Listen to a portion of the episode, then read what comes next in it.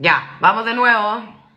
Problemas técnicos, cosas que pasan en vivo y nada que hacer. Así que vamos de nuevo. Ya. Voy a esperar yo que me manden. Ya, ahí está Rodrigo. Uno. ¿Quién es Franco, Braulio? No sé quién es Franco. Ya, ahí está Rodrigo. Aquí está capitalizarme. Aquí estoy yo. No, el de capitalizarme no me llega.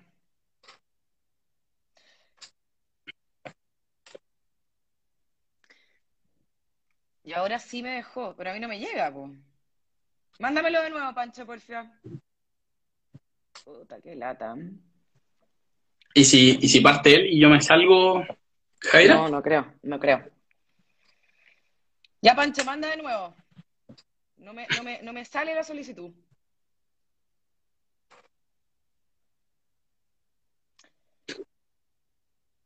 Hola, George, ¿cómo estás? Aquí estamos volviendo al, al tema de los lives después de una, una merecida pausa. Pucha. No me llega. Cancélalo.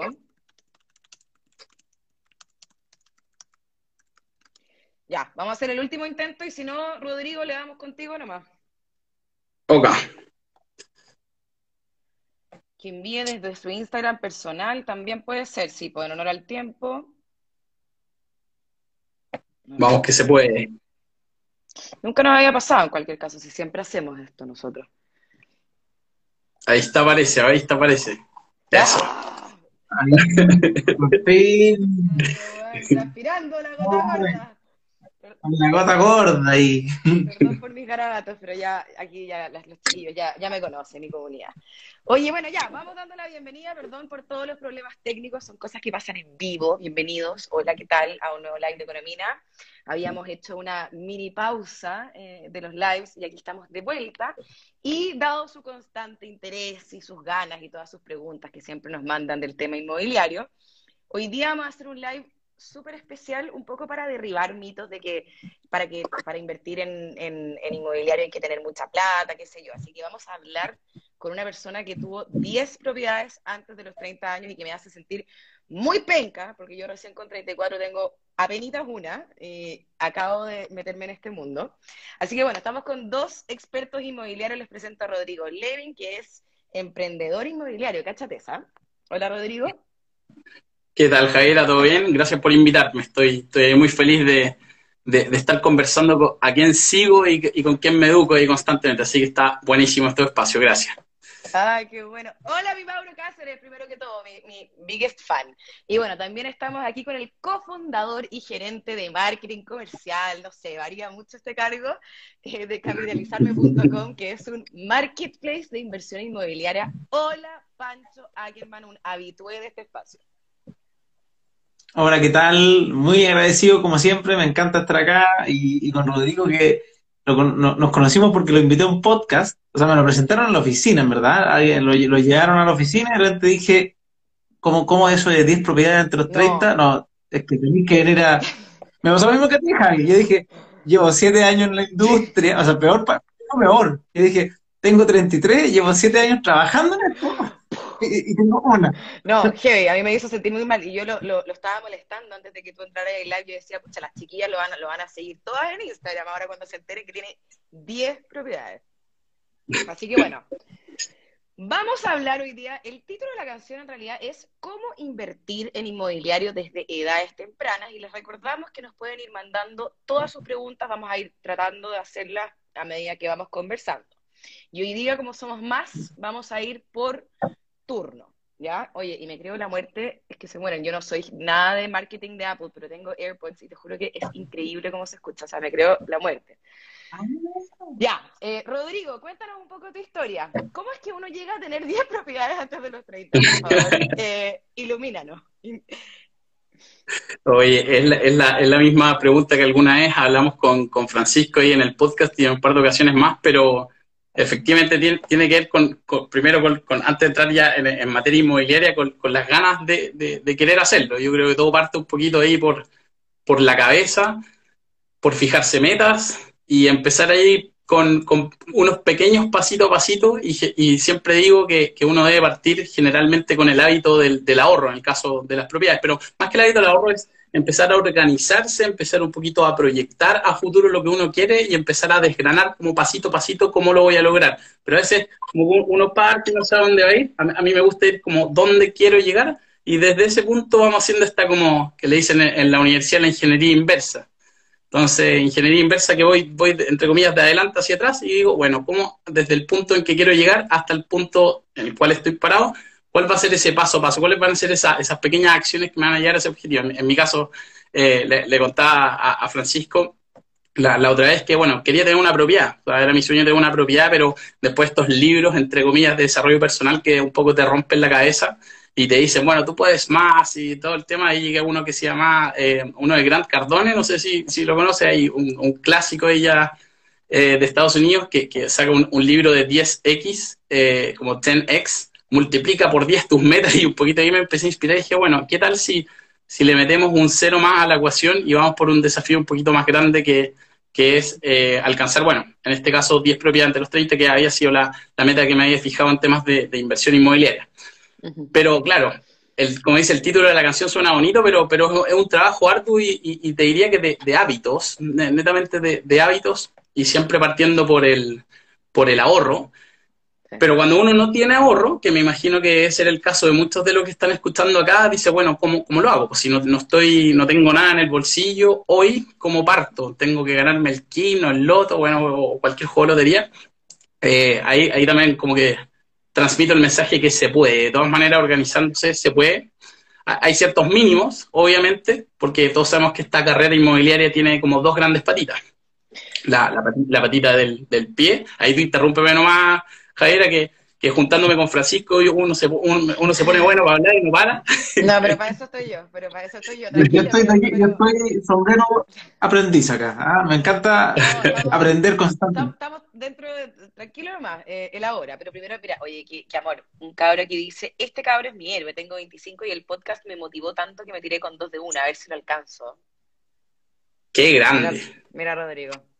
Es, ese es justamente el próximo plan, motivar, motivar a más gente.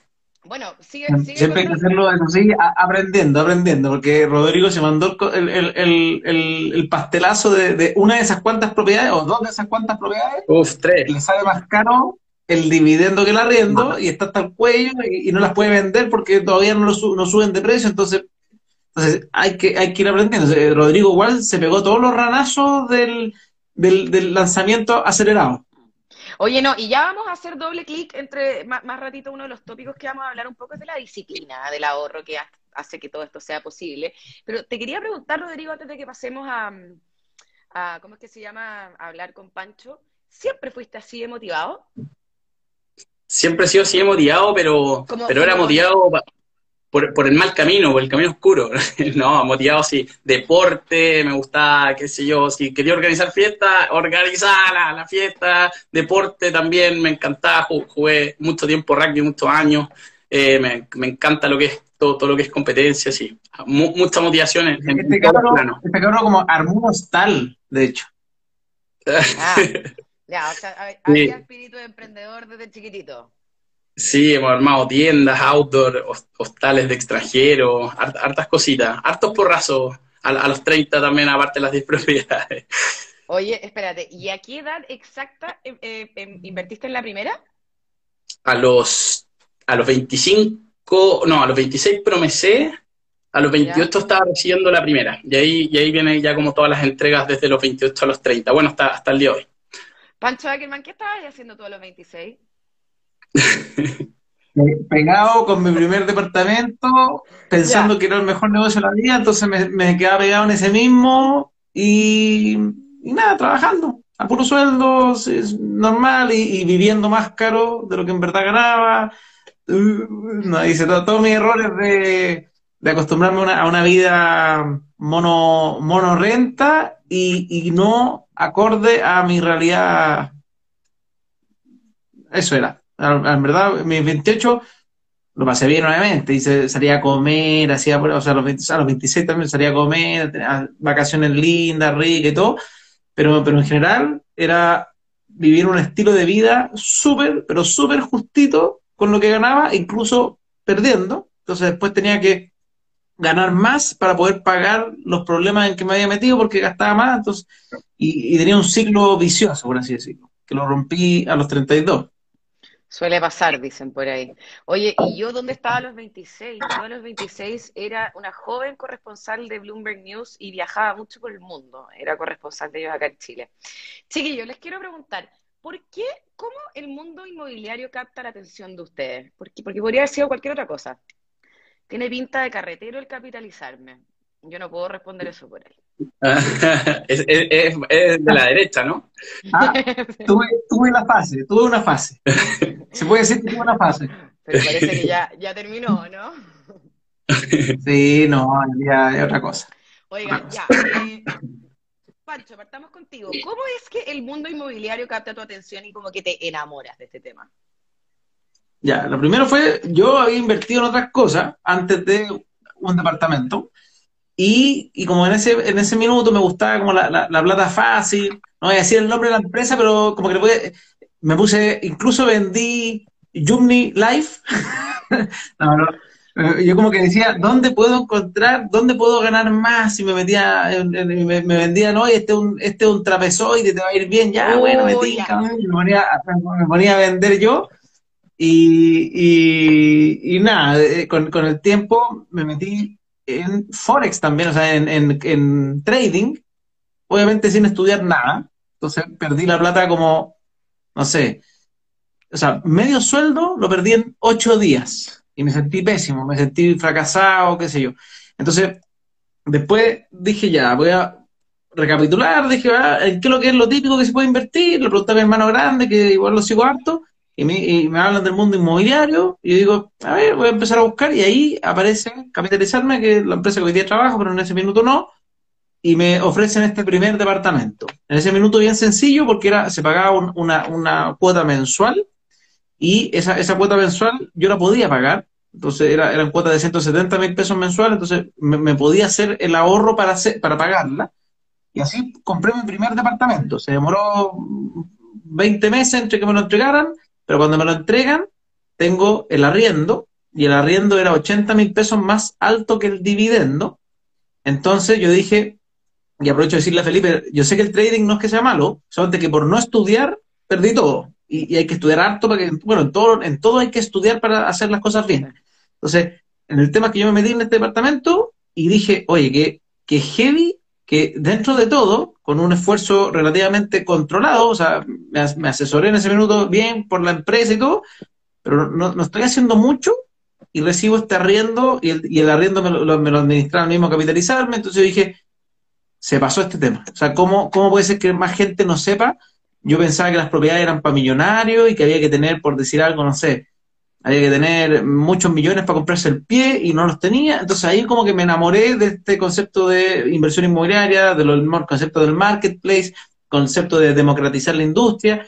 Y así, así, partió en verdad. Así partió como mi amor por la industria, pero me metí, obviamente, y me quedé pegado con ese primer departamento y lo dejé, y eso lo tuve por casi seis años, el, el primer, o sea, cinco años en verdad tuve el primer departamento, y ahí no crecí más porque me, me, quedé pegado. Después puedo contar si quieren esa parte, pero así, así por lo menos conocí el mundo inmobiliario y me encantó. Y así me metí en la industria y me puse a aprender muchísimo. ¿Y tú, Rodrigo, cómo, cómo llegaste a este mundo? O sea, inmobiliario, ¿no? ¿Cómo llegaste al mundo en general? claro. ¿Cómo se llama tu papá? a mí me pasaba que yo creo que esto em, debe ser más común de, lo que uno cree, pero uno empieza a escuchar ahí en el asado que el amigo del amigo mm. invirtió en propiedades y les fue fantástico. El tema es que en ese asado nunca está el amigo del amigo para contarte la historia y el proceso, pero uno dice, no, que oye, mi amigo compró 10, que compró 5, o que compró y vendió, y de alguna manera uno, uno empieza como a, a, a, mitificar lo, que son estas historias fabulosas de inversión, pero que de alguna manera todas están más o menos ligadas a las propiedades. Bueno, en, acción, obviamente, y, otros instrumentos financieros eh, sucede también, pero hay muchas historias ligadas a las propiedades, de que gané tanto, o compré, o refinancié, o, u eh, otras formas de hacerlo, pero, pero me empieza a dejar la curiosidad, pero no sabía el cómo. Entonces, eh, claro, esto es lo que, lo, que reflexionamos la otra vez, aprender para invertir o invertir para aprender, porque yo me pegué muchos porrazos y, y, no es el camino que recomiendo, como reflexionando un poco hacia atrás, sino que definitivamente aprender para invertir, pero tampoco quedarse pegado en aprender, porque uno si aprende, o sea, está perfecto aprender constantemente, pero si, si no, no damos este gatillante hacia la acción nos quedamos solamente en la teoría, o sea, está buenísimo si queremos dedicarnos a la docencia, excelente, pero si de verdad queremos ser inversionistas, llega un punto donde tenemos que cruzar el río.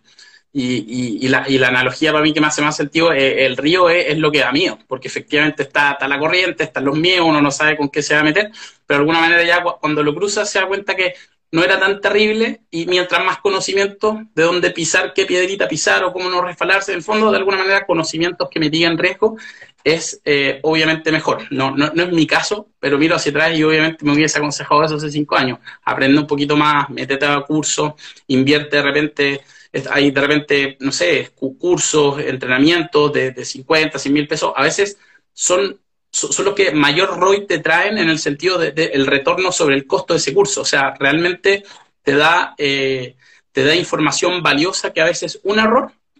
Mira, a, todo esto, paréntesis, a diferencia de, otros eh, como rubro, otros instrumentos financieros, eh, las fichas a temprana edad para jugar, entonces una analogía, pongámosle que fuera un Monopoly, pero para jugar en propiedad son muy poquitas. Entonces el error cuesta caro y es difícil reponerse ante el error, sobre todo al principio. Después, obviamente, ya con, una bola de nieve o jugando un poquito y ya metido en el mundo, uno, uno puede cometer ciertos errores y, remediarlo, pero, pero al principio uno puede invertir en una o puede invertir en dos, pero imagínate esas dos, estoy perdiendo dinero todos los meses y me metí en algo que, no sé, el dividendo era bastante más que el dividendo y me metí en un, no sé, en un, en un, en un, lugar desarrollado, que obviamente la rentabilidad entendemos que es más baja por el mismo hecho que está desarrollado y las oportunidades no están ahí, sino en un lugar por desarrollar. Y nos encontramos con esta sorpresa. Pues entonces, la caída sale dura porque son pocas las fichas. Entonces, obviamente, la invitación ahí, el, llamado general es, es, educarse. No sé si me fui por la rama, me, me que ir parando y si me no, disperso.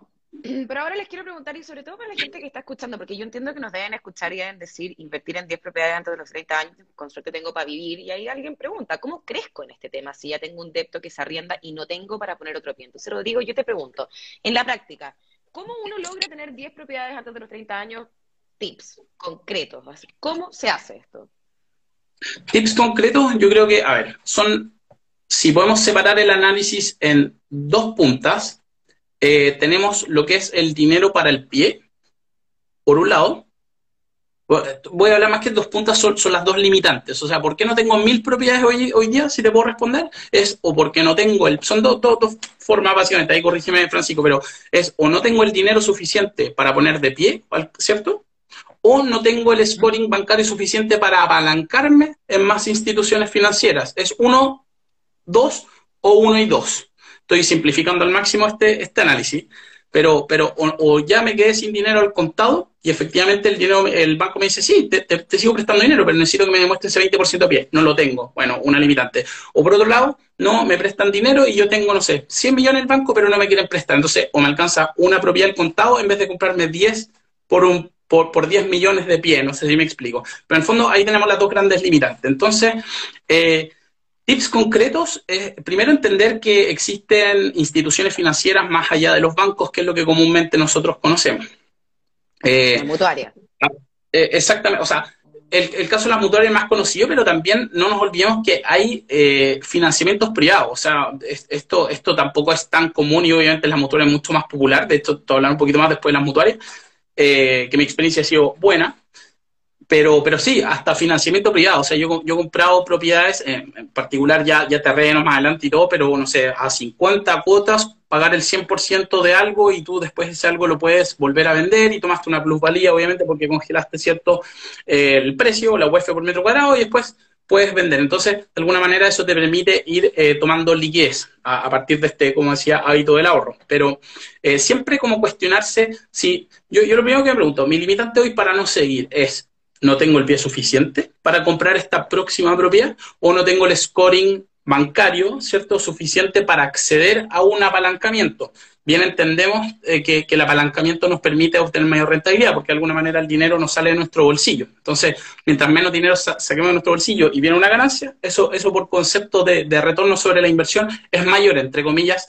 Eh, como inversionista fomentamos obviamente responsablemente, pero, pero dentro de esta responsabilidad fomentamos el apalancamiento, porque nos, permite conseguir más con menos. Al final la, palanca es un concepto bien de energía, de, ser eficiente. Oye, hay varios que están preguntando, porque hablaste de instituciones privadas, o sea, de, financiamiento privado, preguntan como cuáles, y alguien preguntó cuánto tenías ahorrado para partir con el primer depto. Ya, lo, que... ¿sí? te voy a decir, Rodrigo, bueno, ahí podéis decir los tuyos, pero yo también le digo a la gente, solamente para que sepan, normalmente el mundo de financiamiento de privados, o sea, una persona, o ustedes piensen, a ustedes a quién le prestarían, si es que tuvieran, 10 millones de pesos para hacer algún negocio. Lo más probable es que alguien que sea experto en algo. No lo vas a, tú no le vas a prestar plata a un amigo que te dice, oye, tengo ganas de hacer un sueño que se me ocurrió loco.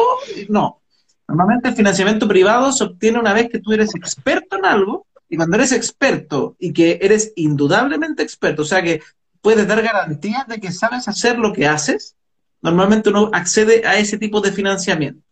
No sé, Rodrigo tendrá su caso, pero normalmente es así. O sea, si yo hoy día tengo, por decir algo, X millones de pesos y me vienen a ofrecer cosas, tienes que saber primero que todo que un fondo mutuo tradicional que invierte tipo en Estados Unidos te va a rentar un 8 o 9%. Entonces, entre prestarle a un amigo que te diga, oye, te voy a ganar el 8 y lo inviertes en un fondo mutuo, yo me quedo con el fondo mutuo. Pero si alguien dice, oye, yo te, yo te voy a ofrecer un negocio y te voy a dar el 25%, ahí tú tienes que, ah, pero ¿quién es este tipo que me está ofreciendo el 25%? ¿Lo ha hecho antes? ¿Ha funcionado? Ah, entonces ahí empieza ese tema de cómo el financiamiento privado, entre privados normalmente va de la mano de las garantías que te dé la persona privada, que por algo no puede buscar financiamiento por otro lado también. Oye, Pancho, Silverio Parque pregunta, hola, ¿no ven un tema ético en esto comprar estos departamentos? ¿Infla valores de los departamentos?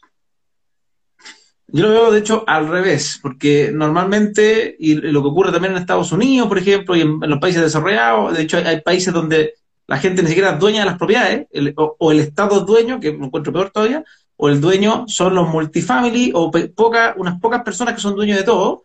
Entonces, el tema de que pequeñas personas puedan acceder a un instrumento de inversión, porque si uno dijera, oye, en el país en verdad es una casa por persona, pero eso no es así. O sea, yo he vivido en cuatro casas distintas porque paso por etapas de mi vida. No, quiero mi casa para toda la vida y no me interesaría vivir, por ejemplo, en un estudio toda mi vida, porque quiero tener hijos, quiero tener una familia. Entonces, es absurdo que yo dijera, hoy me voy a comprar un departamento para toda la vida de 25 metros. No, no da. Entonces, hay tipos de departamentos, tipos de propiedades que son para ir transándose, para que se arrienden, porque hay personas que van a arrendar y eso va a existir siempre. Hay empresas que vienen de otros países y tienen que arrendar. Hay personas que se cambian de regiones y se tienen que arrendar. Entonces, eso es, es muy importante. Si, si, a mí me dijeran, oye, en el mundo perfecto todos viven una sola vez en su vida, en una sola casa, y nadie se quiere cambiar de casa jamás en la vida, bueno, entonces no se transa, no pasa nada. Pero en general, yo por lo menos he vivido arrendando toda mi vida, creo que he sido, o sea, soy un muy buen arrendatario, pago al día todo el tiempo, yo feliz que los que me arrienden ganen plata por eso, porque a mí me hacen un servicio súper bueno. Yo acá, si se echa a perder la puerta, me la arreglan, porque no es tema mío, es tema del arrendatario. Si me echa a perder el califón, llamo al dueño y le digo, si echa a perder el califón, me lo van a arreglar. Entonces, yo vivo arrendando y cuando yo tengo mi departamento en arriendo, es lo mismo. A mi arrendatario le tuve que cambiar la cocina en cinco años, perfecto. Y obviamente la casa para toda la vida lo encuentro interesante. Yo por ahora no quiero tener una casa.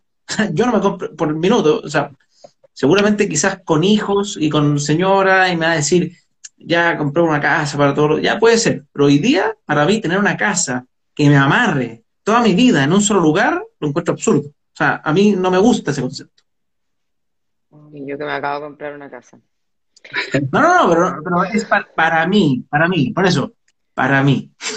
Oye. no quiere decir que sea malo. porque hay cosas emocionales en la casa propia que son preciosas. O sea, uno puede o sea, vivir tranquilo con tu casa propia. O sea, cada persona es distinta. Esa es la gracia también. Oye, vamos a un tema que me gusta mucho y quiero preguntártelo a ti, Rodrigo, porque encuentro que tu caso es muy como esperanzador. Bueno, yo al igual que tú también siempre fui súper matea con el tema de, los ahorros, la disciplina, pero, pero la gente joven no viene con ese chip, porque cuesta imaginarse como el futuro. Entonces uno es cortoplacista en sus pensamientos. Cuéntame un poco, ¿qué rol jugó la disciplina en este logro que tú tuviste de tener 10 propiedades antes de los 30 años? ¿Y cuántos años tenías ahora? Te como de 20. Yo tengo 56, no, tengo 31. 31, diciembre cumplo 32, así que y, ahora me dedico al mundo inmobiliario, vi que está, este lado me gustó, así que ahora estamos ahí a full. Eh, me, salí de trabajar, trabajaba antes en, una empresa y ahora he dedicado 100% a, a emprender en el rubro inmobiliario, parece me, me quedó gustando, como se dice. Ya, cuéntanos un poco, un poco de tu viaje, de la disciplina y bueno, ahí la gente pide más tips, si es que podéis dar.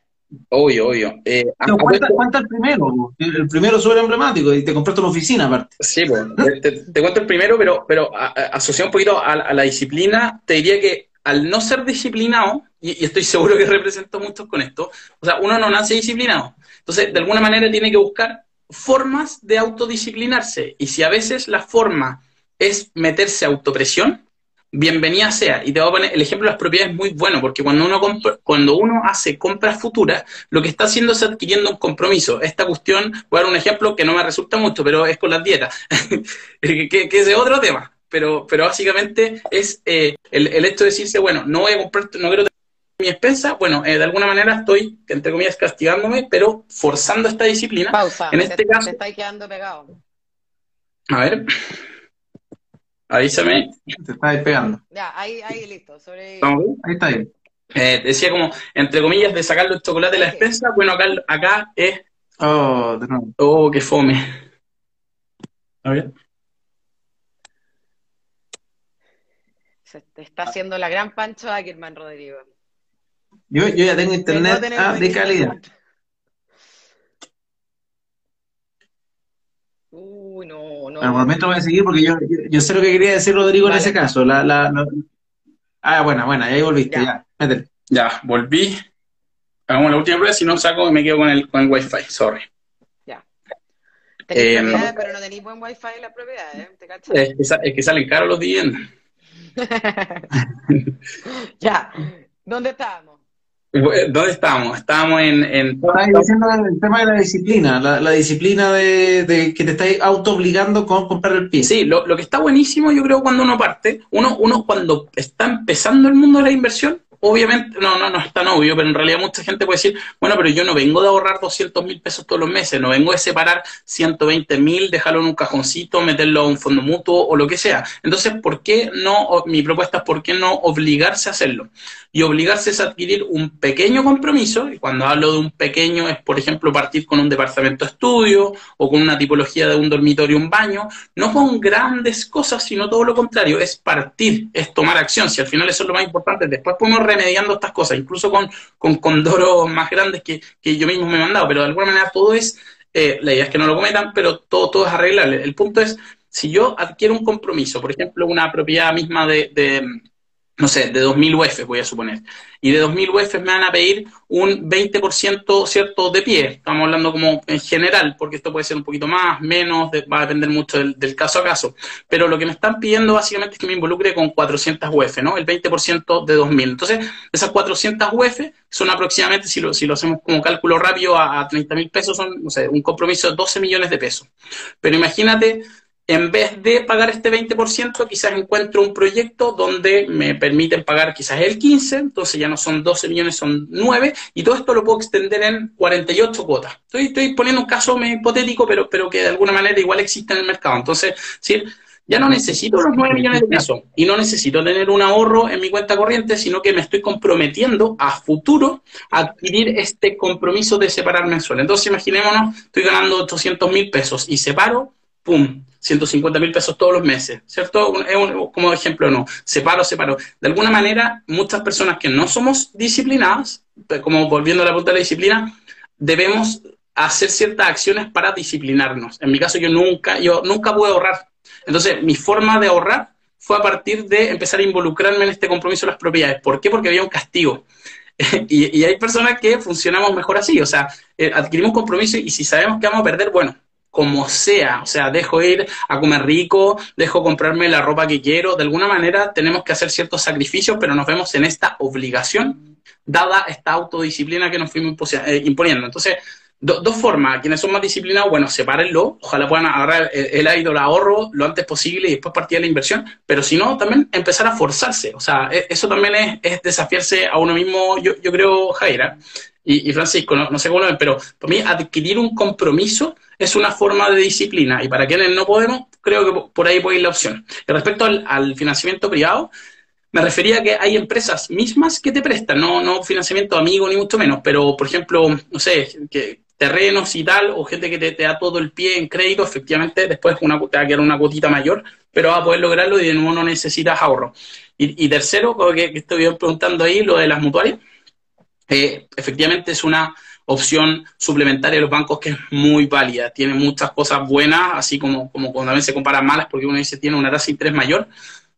Yo, yo de vuelta digo, bueno, pero, pero te permite invertir más. Entonces, a veces en una va a tener un CAE, sé de un 3%, bueno, hoy en día un poquito más arriba, pero pongamos 3,5, la otra te a dar uno de un 4%. Eh, sí, es un poquito mayor, efectivamente la cuotita te va a quedar un poquito mayor, pero te está permitiendo ampliar tus formas de inversión. Por lo tanto, ahí uno empieza. Y, aclarar también lo último, los ciclos mercado. En, en, el momento que saqué yo hace tres años no es lo mismo que hoy. O sea, una misma mutuaria, te pongo, te pongo un ejemplo, MetLife que daba cuatro propiedades, hoy día está dando dos. Eh, y esto va a cambiar, o sea, puede cambiar, pero son ciclos de mercado, entonces depende de dónde estemos parados, también son las oportunidades que se nos presentan. Oye, ahí Inga nos está retando. Creo que aún no responden cómo tener capacidad crediticia. Para 10 deptos, obvio que hay que tener una renta alta, sino cómo se vive. Yo creo que igual lo acabáis de responder, pero por las dudas es que podemos hacer un... un... que hay una mezcla, Rodrigo hizo dos factores. Pues hizo uno, porque uno, hay que entender que Rodrigo tomó riesgos que no cualquiera puede tomar porque tienen que, porque él tomó ciertos, hartos riesgos, que fue comprar absolutamente todos los departamentos a través de mutuaria. ¿Para qué? Para que la deuda no esté en el sistema.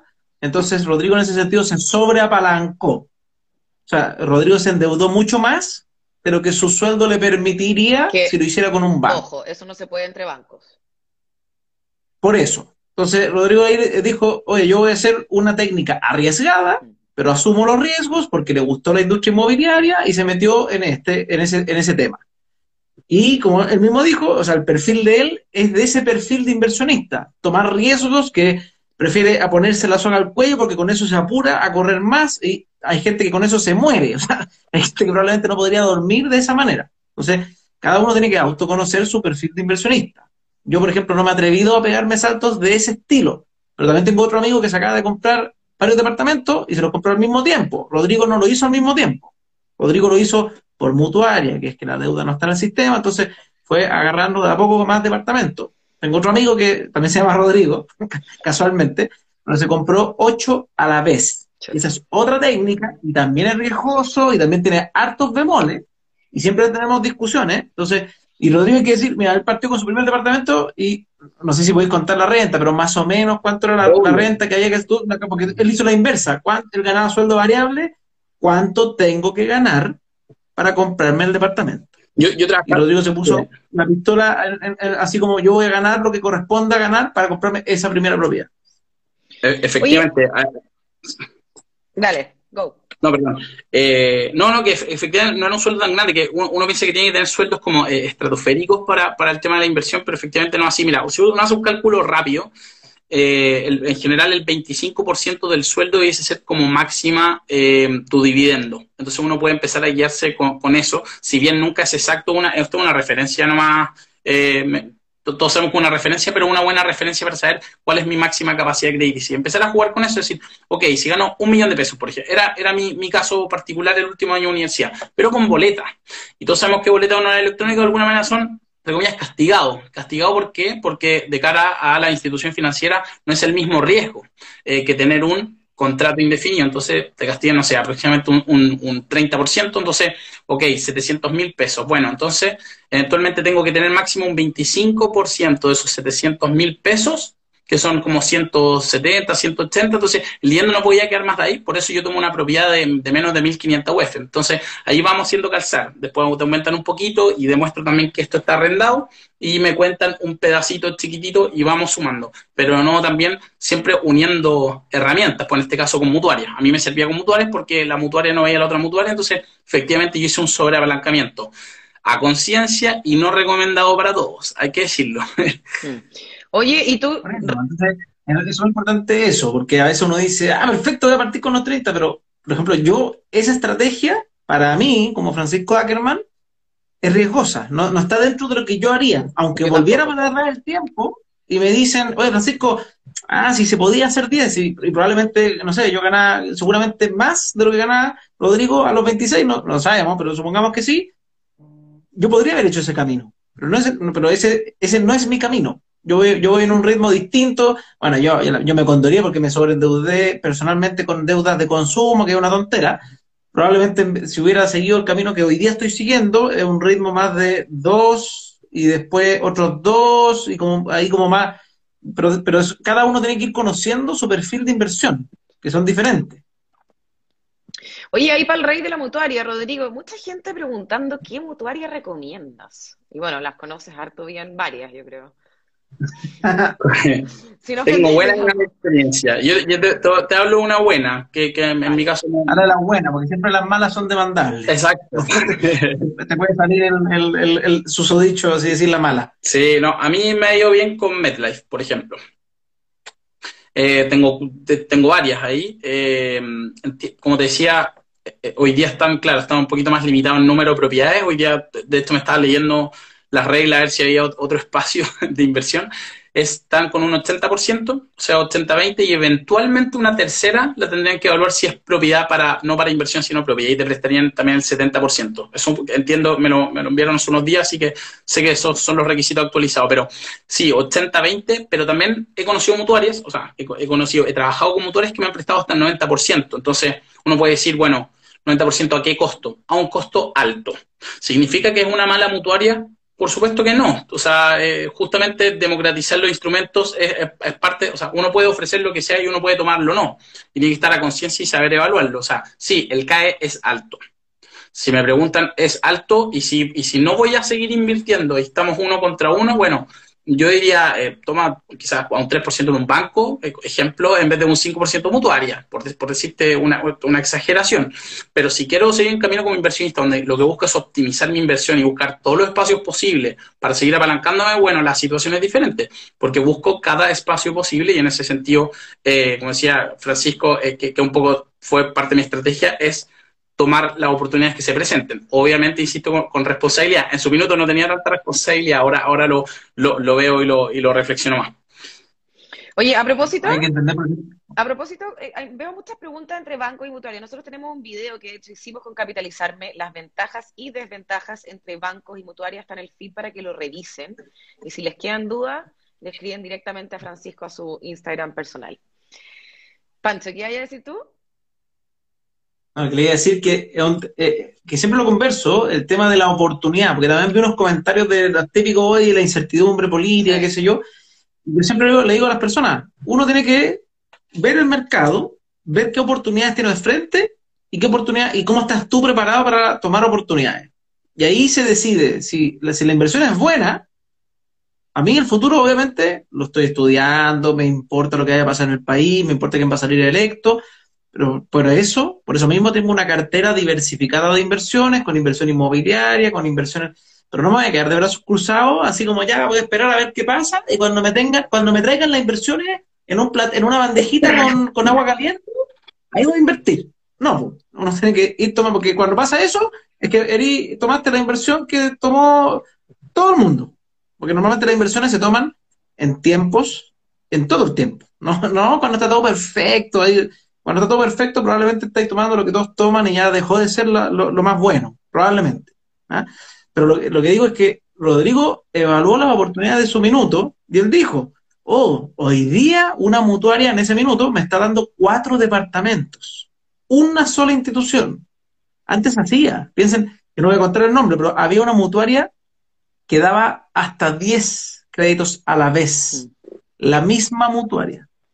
Yo lo encuentro una locura, pero lo hacía. Te da un crédito más caro, te, te, da la tasa como la máxima convencional de las mutuarias, que en ese minuto era como 6,5, no me acuerdo exacto, pero era un monto alto, pero te daba 10. Hoy día no lo hace, hoy día ninguna lo hace, de hecho. Hoy día están dando con suerte dos, así, y tenéis que ser un perfil más o menos bien. Entonces, está más complejo, y por eso a mí a veces me dicen, oye, Francisco, estará bien sacar hoy día, y yo a veces me pregunto, ¿y qué pasa si mañana en verdad la situación peor, empeora en el país? Y, no, y ya no dan créditos. ¿Fue peor o fue mejor haber sacado con crédito? Porque nadie sabe lo que viene después. Pero yo sí sé que hoy día tengo las condiciones de que una deuda sea, en mi caso por lo menos, una deuda hipotecaria que esté más barata que el arriendo. Pero también te puedes pegar el ranazo. ¿Qué pasa si sube la UEF y se va a, la, a la nube y el crédito está en UEF? Bueno, es parte de los riesgos que uno toma al invertir. Bueno, o sea, uno tiene que sopesar. Y, y yo creo que también agregar, complementar un poco eso, que uno tiene que conocerse a sí mismo y saber qué, qué riesgo está dispuesto a tomar, ¿cachai? A tolerar, qué es lo que te va a dejar dormir en la noche y qué no. Sí, pues, eso, es que eso es súper importante. Eso, claro. Súper importante. Hay personas que quieren vivir con cero deuda. Perfecto. Súper válido también. Claro. De hecho, estoy rayando que me tiene un libro de cero deuda, entonces estoy como rayando con el tema. Pero es súper interesante y son posturas distintas que uno tiene que ver dónde se encuentra pero probablemente con cero deuda uno crece a un ritmo un poquito más lento, porque la deuda, como es una palanca, uno puede ocuparla a su favor, pero es un arma de doble filo, te puede salir que la, te peguen en la cara la palanca. Yo, yo creo que llega, llega, un punto que, que, uno no quiere tener deuda y, y totalmente válido, pero son, son, etapas de la vida. Uno ahora, yo por ejemplo estoy en crecimiento rápido, pero no sé, en 20 años no me veo con deuda y adquiriendo deuda, entonces también tiene que un poco con, con el ciclo de vida, ¿qué, qué, qué quiere uno abordar de compromiso? Total. Oye, eh, bueno, vamos a los hechos, porque las tasas de los créditos hipotecarios están en su máximo nivel en un año, lo que sugiere que es un buen momento si es que la gente está pensando en dar este paso, que es invertir en el mundo inmobiliario, hacerlo ya, porque las tasas van a seguir subiendo, ¿cierto? Entonces les quería pedir a los dos, y vamos a ir por turnos, si es que le podemos dar un poco de tips a la gente que nos está mirando hoy día, en qué fijarse a la hora de invertir, y también que hablemos un poco de, de, del contexto, cómo están viendo la cosa. Eh, ahí, bueno, partamos con nuestro invitado Rodrigo. Algunos tips, primero pagar impuestos.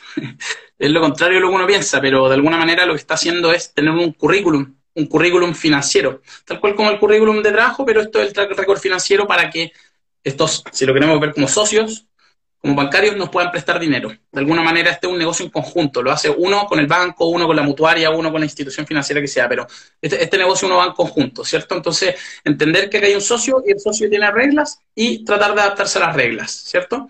Eh, lo, segundo, bueno, ya, ya habíamos dicho, tener este hábito, tratar de poder separar un poquito de los ingresos, no, no, no estar justito en lo que es gasto e ingreso. Eh, revisar el DICOM. Mira, una tonterita, pero que se aprende mucho de esto. Una vez dejé un, net, esto fue hace años ya, un, un, Netflix suscrito en una cuenta corriente que había dejado botada, mora 90 días de 70 mil pesos, que se fue acumulando 3 mil pesos cada vez. Ticom. Fue mi única, fue horrible la experiencia. No voy a invertir en un año, sino probablemente el título sería otro.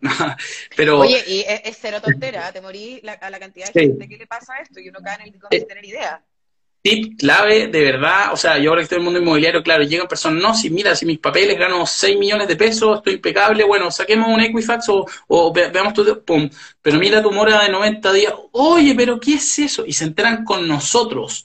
Entonces, ese, tema es, es, clave, ni siquiera importante, absolutamente clave en el top de, de lo que podría darte consejo, es ver en qué situación estoy eh, estoy apto hoy para invertir y si no lo estoy, empezar a pensar en una compra futura. Eventualmente de aquí a dos años puedo arreglar esa situación, pero no me puedo meter una entrega inmediata.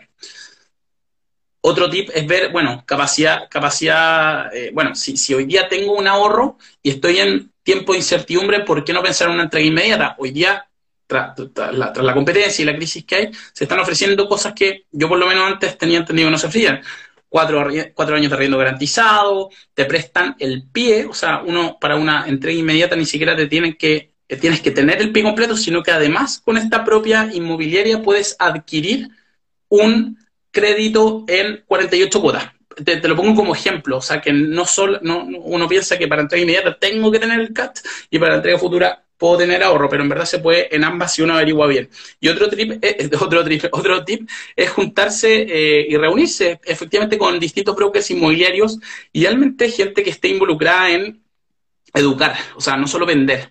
creo que acá hay un mix. El, el, que está educando, yo por lo menos confío en quien me educa y que me venda no hay ningún problema, pero ojalá que me eduque, que me enseñe, porque me está dando herramientas para tomar mejores decisiones, no para, no para ser embaucado o confundirme, todo lo contrario. Entonces, por eso, ojalá, yo, yo me sumo a todo este espacio porque son, son muy buenos en ese sentido. Estamos eh, compartiendo, a veces, no las cosas buenas, pero a veces los errores, pero de alguna manera compartiendo y evitándole el, el, camino desagradable de, de, tanta cosa fea que uno puede pasar si no, si no, se, si no se informa bien o, cae en malas manos, porque a veces uno se informa bien y, puede caer, en, no sé, en un broker inescrupuloso, en, alguien que te hace una institución financiera mal. Entonces, evitar esos son los clásicos errores, te diría eh, Javier Francisco, en mi experiencia al menos.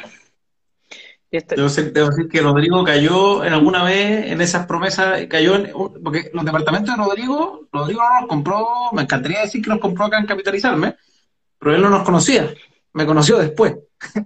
y él compró en algunos de esos departamentos, los peores que le salieron, pero cuando compró en esos que le decían compre cinco y en uno, ah, esas clásicas promesas que esa empresa ya quebró. Pero compró en esas cosas. Yo, yo me... ¿Viste? Haberme conocido antes. Yo, yo suscribo las palabras de Rodrigo. Es muy importante las empresas que hacen educación y ahí en ese sentido yo me saco el sombrero por capitalizarme que se ha unido a mí en esta cruzada de educar a la gente, no de vender productos, sino que de educar a la gente para que puedan tomar buenas decisiones y puedan dar ellos eh, los, los, pasos con la información correspondiente. Así que me saco el sombrero en ese sentido. Pancho, vamos con más tips. Ya. Después, después me gustó, eh, alguien dijo, cuéntense algunos fails. Sí. Creo que esa, esa está, buena. Porque esa, sí, los errores sirve mucho. Mira, vamos, porque está fake este tiempo, porque como se demoraron ustedes dos como 10 minutos en conectarse, nos vamos a extender un poquitito más pasado las nueve. Así que vamos con los tips y vamos con los fakes. Ya.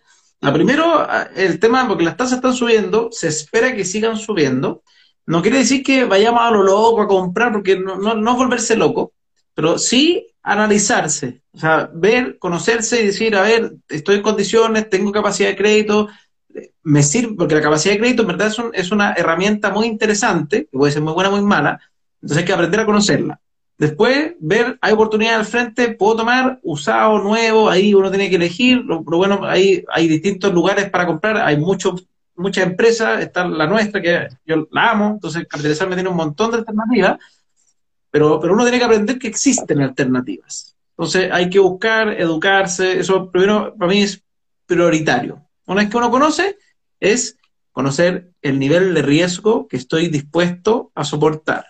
¿Ya? Eso creo que es muy importante. Los dividendos no conozco en peso, Catherine. Me encantaría decir que he escuchado que existen, es como la tibia, he escuchado que existen, pero no conozco a nadie que haya sacado. Poco.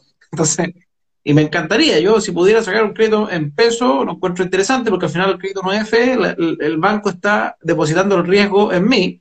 Entonces, obviamente es rico para el banco, para uno eh, está, asumiendo la inflación. Pero, pero son las condiciones del juego desde hace 40 años. Hoy día está como de moda porque se, pues empezó a poner de moda, pero hace 40 años que existe el tema así. Y, y lo han vivido nuestros papás, lo vivieron hartas personas. Entonces, eso primero, conocerse a sí mismo, conocer tu aversidad al riesgo para ver qué estoy dispuesto a tomar como inversión, diversificar. Eso para mí es un tip fundamental. No pongan todos los huevos en la misma canasta. O sea, si ustedes están recién ahorrando, yo les digo, de su capacidad de ahorro, porque todo parte de ahí. Hay algunas personas que pusieron de repente, oye, si no me alcanza para nada, no, no me alcanza para ahorrar más para otro pie, entonces, según yo, no es tu momento de invertir en bienes raíces. Si no te alcanza para poder tener un hábito de ahorro, te vas a hacer un daño en comprarte otra propiedad. Aunque te ofrezcan no pagar pie, pague cero, haga la magia, la Wi-Fi, o sea, si no tienes la capacidad de ahorrar mensualmente, no puedes comprarte una propiedad. Te vas a meter en un problema. Porque ese departamento pasa tres meses sin arrendatario, ¿y qué vas a hacer? ¿No, no pagarle al banco? Espérame a ver qué pasa cuando no le pagas al banco. Entonces, uno tiene que tener una capacidad de ahorro mensual. Y ojalá no más del 50%, si, si quiere restringirte, porque uno lo puede hacer, obviamente, pero lo ideal es que el 50% de tu capacidad de ahorro lo uses para esta inversión y todo, y el otro 50% lo tengas en materiales, o sea, en inversiones líquidas. ¿Con qué me refiero líquida? Que la tengas disponible, o sea, lo más líquido es tenerlo en billetes, ya, por decir algo así como ultra, que tú puedes abrir el cajón y tener los billetes a mano, ya. Pero fondos mutuos que podáis rescatar inmediatamente. Quizás, Pancho, decir porque siempre hay algo que se transforme en plata fácil, porque lo- la- las Algo que se transforme en plata fácil. Lo menos líquido. Exactamente, sí, porque si, si te compras, dijiste, ah, ya, cumplí mi sueño, tengo 50 propiedades, ya, no tanto, pero tengo, te- compré tres propiedades y me quedé hasta el cuello. Y de repente tu hijo, tu hija o tú mismo te quedaste sin pega o vaya a la clínica y te sale una cuenta de 5 millones y ¿dónde vas a sacar la plata? Porque los departamentos no se venden así. Y si lo vendes, y si lo quieres vender así, te aseguro que vas a perder. Porque tú cuando querés vender algo rápido, tienes que hacer oferta. Entonces, por eso los departamentos se demoran en venderse. Si uno quiere venderlo al precio que quiere ganar plata. Las acciones, acá acá dicen, las acciones dependen de la acción. Hay acciones que no las vendiste nunca más. Entonces, las acciones en sí mismas tampoco son líquidas. Hay acciones y acciones. Ahí hay que aprender el mundo de las acciones también. Es un mundo simpático también. Pero todo uno tiene que ir conociendo el instrumento. Eso, eso es súper importante. La diversificación, yo amo lo inmobiliario, pero entre más he aprendido a invertir en distintas cosas, más me he enamorado de estar sano financieramente y, y cada vez que leo más autores del tema, siempre obviamente van a existir, porque uno cuando se especializa, también obviamente está la corriente, si tú te especializas, te conviertes en el mejor en eso y probablemente encuentres las mejores oportunidades, pero creo que es muy bueno tener los huevitos en distintas canastas y ese es un consejo que no conozco a nadie que lo rebata como que fuera malo. Nosotros, de hecho, en Economía no nos cansamos de repetirlo. Es algo que decimos en todos nuestros videos.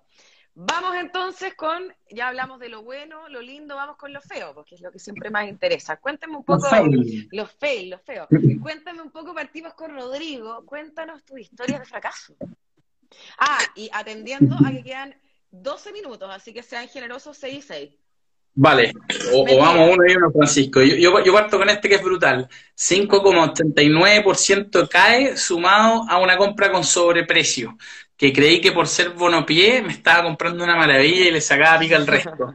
Y después me doy cuenta y estoy perdiendo 180 mil pesos todos los meses. Durísimo. Muero. Y ojo, no es que el bono pie sea malo, tampoco lo, No, lo martirizar. No, Eh, he tenido buenas, en este caso esa mala. Esa, esa mala experiencia con el bonopié. He tenido buenas también. entonces, perfecto, ya, ese es un fake. Sin duda. Pancho, que- se no sé con qué motora sacaste, pero quizás no tenéis carta de resguardo. Vamos con un fail, fail, de Pancho mi- que me gusta a mí, que, que, se, que se carreteó toda la plata del primer departamento. Eso me gusta a mí. Sí, ese es, mi, ese es mi primer fail. La verdad es que, porque imagínense, la inversión fue súper linda. ¿eh? Un departamento que ganaba, yo sacaba 80 de diferencia entre arriendo y dividendo. El dividendo era como de 170 y el arriendo en 250. Ya, con, le pagaba la administración, me quedaban 60, 55 para el bolsillo. Esa plata nunca existió. nunca la guardé, nunca la separé, para, ni- no, chao. Era, era platita para, para comprarme café de Starbucks. No, no, de ninguna marca que diga, perdón. Y después, eh, y, y- y después cuando lo vendí, yo refinancié primero esa propiedad, la refinancié. Para quien no conoce, hay dos tipos de refinanciamiento. Se llaman distintos técnicamente, pero todo el mundo entiende lo mismo. O sea, está que tú refinancias las condiciones del crédito simplemente, y la- por ejemplo, ma- mayores, mayores años o bajar la tasa, y no cambias la estructura de deuda. Entonces, ahí no pasa, ahí a lo más bajáis tu cuota.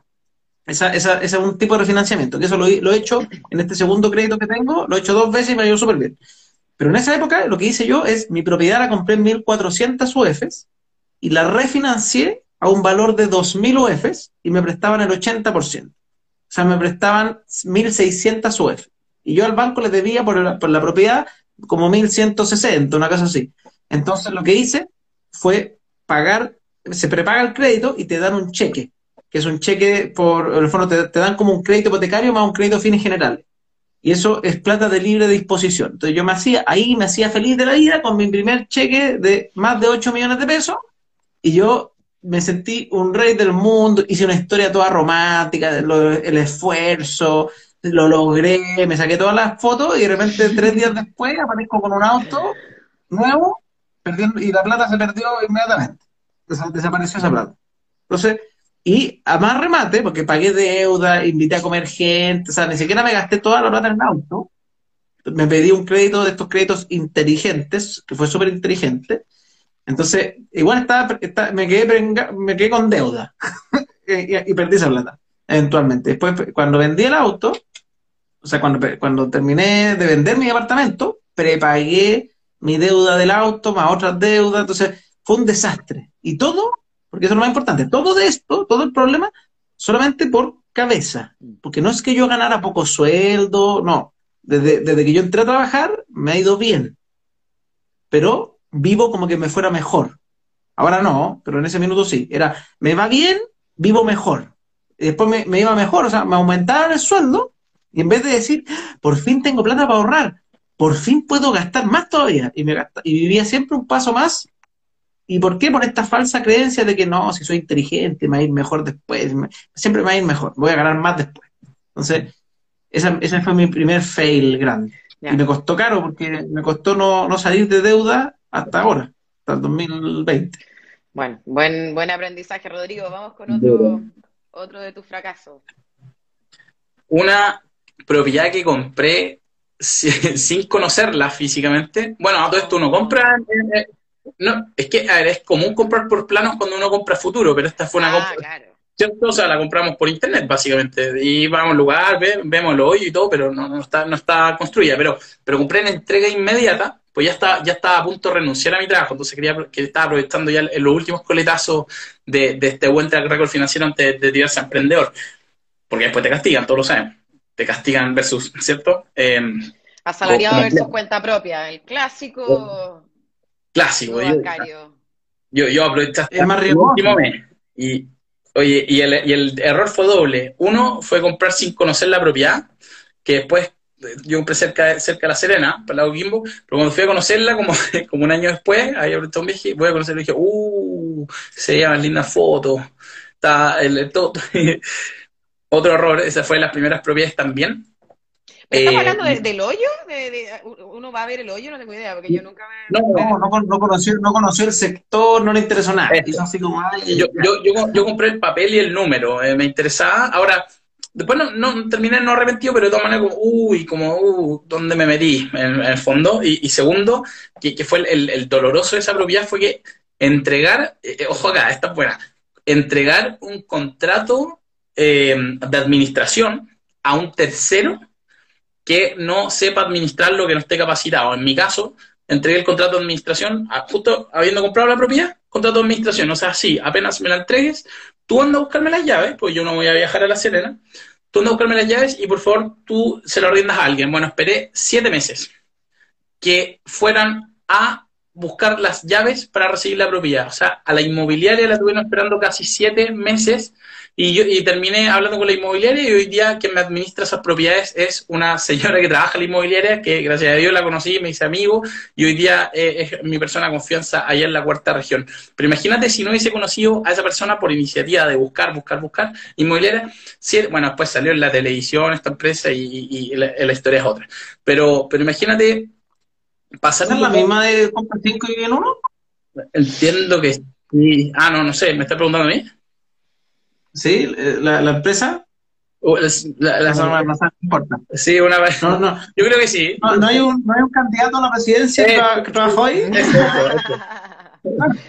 por así como por ser. y ahora, y ahora eh, esa misma. Y que ahora, y ahora critica, y ahora critica los créditos. la, la, misma. No funemos más de lo de ellos, yo creo que la gente ya Perdón, perdón, perdón, perdón, perdón, Pero en buen español, Rodrigo, cagazo.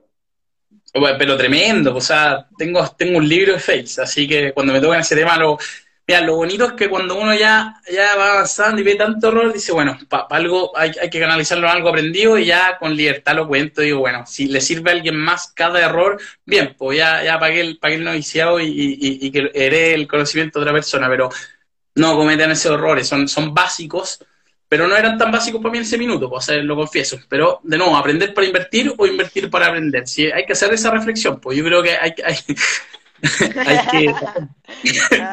pucha, No vamos a decir nada. Debería, debería, debería haber conocido capitalizarme rey. Debería, pues. Llegué, llegué tarde y ahora entendiendo, Francisco, y hablando en serio, lo que están haciendo es algo eh, que cambia estándares. pues. Estamos acostumbrados a la venta, muchas veces venta de humo y empezar con y, y saber que hay empresas serias detrás y como te digo, que estén educando, que estén haciendo estos espacios constantemente e incansablemente educar, está buenísimo. Pero sí, pues llegué tarde, pero, pero acá estamos. Así que Bueno, imagínate que el, el sábado Claro, hicimos un seminario tributario. Un seminario tributario gratuito para los que se inscribían, tenían que mandar su carpeta tributaria electrónica. Era un seminario solo para personas que ya están pensando en su tercera o cuarta propiedad.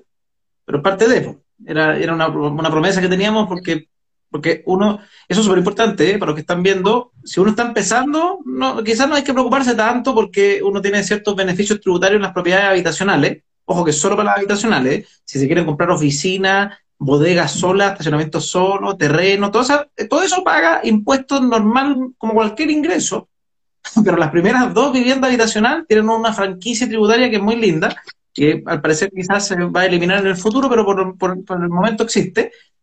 Entonces, cuando uno tiene tres o más, ya tiene que empezar a pensar, bueno, y siempre que midan menos de 140 metros cuadrados, pero estoy pensando que todos acá somos, que compramos, no creo que alguien compre una de más de 140 metros cuadrados para invertir, pero tiene esos beneficios. Entonces, eh, es importante conocer el tema tributario. Eh, Rodrigo lo dijo así como eh, en el camino. Yo sé que este no es para, el tema, No. pero, pero todos los que estén pensando en invertir, ese es un tema bueno. Oye, Pancho Ackerman, en un minuto cuéntame otro cagazo inmobiliario tuyo y después tengo una pregunta y cerramos. Es que, es que más inmobiliarios sería como no haber tomado oportunidades, porque yo me quedé pegado con ese apartamento, fue como mi, fue como mi cruz, ¿ah? como me mantuve amarrado a pensar que, que, ese departamento era, era, lo- era lo más increíble del mundo y por eso no me compré nada más, aparte que me gastaba la plata en cualquier tontera, y ahora me estoy metiendo en más departamentos, ahora me estoy, estoy, ahora me estoy metiendo a invertir en serio, que al final me dediqué estos siete años a aprender, que súper bien, o sea, bacán, pero me encantaría haberme no perdido tanta oportunidad, porque en verdad los últimos siete años, o sea, la última década, del 2010 al 2020, los, los bienes raíces crecieron de forma bestial. Entonces, me habría encantado haber, lo que sé hoy día, haberme aprovechado un poquito más y, no haber dejado pasar tanta oportunidad. Igual todo pasa por algo, así que gracias a todo eso terminé conociendo a Rodrigo y hoy día incluso tenemos un curso juntos, eh, conocí Capitalizarme, trabajé siete años, socio, entonces todo pasa por algo, pero, pero sí creo que podría haber tomado más acción y, me- y el Condoro podría decir que me demoré demasiado en, en ver cómo todo pasaba al lado mío sin tomarlo. O sea, tengo amigos que trabajaban conmigo en Capitalizarme, que incluso algunos ganaban, no sé, con menos sueldo que yo, y ya tienen como tres propiedades, perfecto, y, y- bien, y que les sobra y- y ellos me decían en su minuto, oye, Francisco, todos nos vamos a comprar. ¿Por qué no te compráis tú? Y yo, no, yo no me voy a comprar porque estoy... Entonces, ese, ese es un tema que, que creo que también uno de- dejar pasar tanto las oportunidades, después te arrepentir nomás. Si, si ya no puedo volver, ya no puedo volver para atrás. No. Ahora me toca aprovechar las oportunidades que, te- que, que tengo al frente hoy. Ya. Pero los de antes, Pero te queda en verdad mucho, pasaron una te muy queda buena. mucho por vivir, Pancho Ackerman, así que no te lamentes Sí. tanto. Oye, y yo acá sí, no, no me la vendo, ¿no? yo tengo, yo tengo una, una idea, una sugerencia. Yo creo que ambos deberían escribir un libro. Yo me ofrezco para ayudarlos a encauzarlo, editarlo, lo que quieran, pero creo que sería entretenido para gente que, que nos anima. Ah, mira, esa es una buena oferta, una buena oferta. Y, a los dos eh, nos falta alguien que nos ayude Esa es mi expertise, así que yo me ofrezco a ayudarlos a encauzarlo si es que se ¿En animan, obvio. Yo puedo, puedo editarlo, puedo hacer todo eso. Eh, Mira. De hecho, estoy ayudando a varias personas en, en ítems. buenísimo. Bueno, para variar el tiempo voló. Eh, qué bueno volver a verlos a toda la gente de, de la, de la comunidad. Ve- Veo ahí muchas caras conocidas y qué, qué entretenido el live estuvo con ustedes. Así que muchas gracias por conectarse. Eh, mira, ya apañó a leerlo, ¿viste? Ya, se vendió mi idea. Me ocurrió el nombre. Piensan Dejé 10 como e invierte en uno. Mira, mira, mira, mira, mira, mira. ¿Viste? Idea mía, sí, un libro, listo. Mérito mío está grabado, así que anótenlo. Bueno, chiquillos, muchas gracias. Qué entretenido conversar con ustedes. Creo que estuvo muy entretenido. El live queda guardado para que no se paqueen los que están escuchándonos. Y muchas gracias por venir a los dos, por Rodrigo y Pancho. Gracias, Jaira. Un gusto por el espacio. Gracias, Pancho. Cuídense. Chau. Buenas noches. Bueno, Ah, oigan, a todo esto,